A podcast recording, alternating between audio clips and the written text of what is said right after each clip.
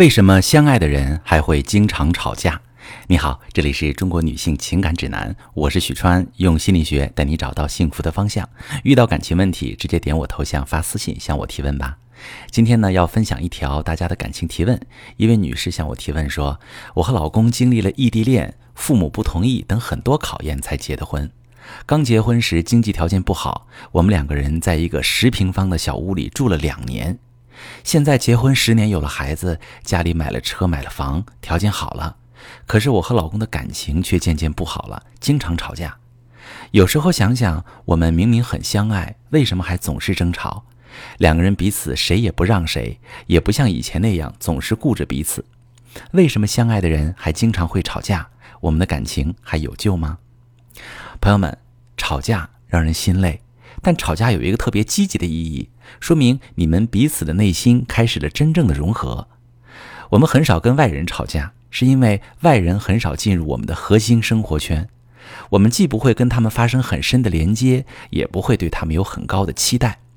外人对我好坏，并不会直接牵动我们的情绪，自然也就吵不起来。但是伴侣对我们的意义可太不一样了，他们是离我们最近的人。为什么相爱的人还会经常吵架？具体有两个原因。第一个原因，开始吵架是因为他让你失望了。我们每个人都在高速的生活工作中疲于奔命。如果说这个世界上还有一个地方可以让你温柔以待，那就是家，就是情感。对待领导和同事，我们可以理性冷静；但是对待自己的爱人，我们常常一点就着。因为我们心里有一句没说出来的话，因为你是我的爱人，你应该懂我。是啊，他怎么能够不懂你呢？感情的基础需求是被看见、被重视。你们经历很多磨难才走到一起，共同组建这个家庭。他应该完全站在你的角度，体谅你的痛苦，承接你的期待，这是很自然的想法。但是我亲爱的朋友们，在现实生活中，这样的高期待往往得不到完全满足，因为他是一个人。除非你们经历过非常好的感情磨合，不然他不可能完全读懂你的心思，满足你的期待。而一旦你觉得他不够懂你、理解你，你会产生巨大的失望，因为你心里有一个声音：别人可以不懂我，你怎么能不懂我？于是你发出指责，指责本身是一种情绪攻击。而人在遭遇情绪攻击时，最常见的反馈就是反击。当两个人开始互相攻击，吵架就产生了。我再说吵架的第二个原因，越吵越厉害，是因为你们都希望对方能听听自己说话。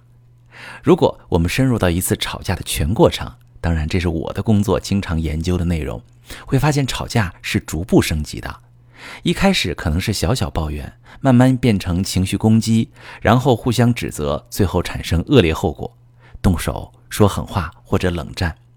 但如果我们回到吵架的开始阶段，其实我们内心的需求很简单，就是希望对方能不要光表达自己的想法，也听一听你的心声，也能从你的角度考虑一下问题。偏偏这个时候，对方的心情和你一样，他也会觉得。你怎么能不听听我说话呢？于是你们俩开始用音量和情绪互相攻击，但其实内心非常孤独无助。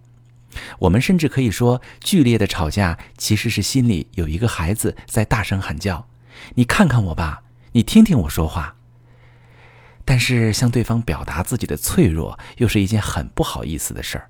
这是一个会被压在心底的声音，尤其在吵架这个场景里。我们怎么可能在这个时候表达脆弱呢？我们心里越渴望对方理解，口中说的话就会越狠，伤了别人也伤了自己。伴侣吵多了，情绪体验就非常糟糕。当我们一见到对方就满满负能量的时候，对家、对爱人都会产生负面的预期。这种恶性循环一旦产生，两个人的隔阂就很难打通了。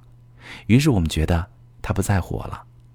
如果这样的吵架持续发展，其中一方彻底死心，更糟糕的感情问题就会产生，比如分居、出轨，甚至感情破裂。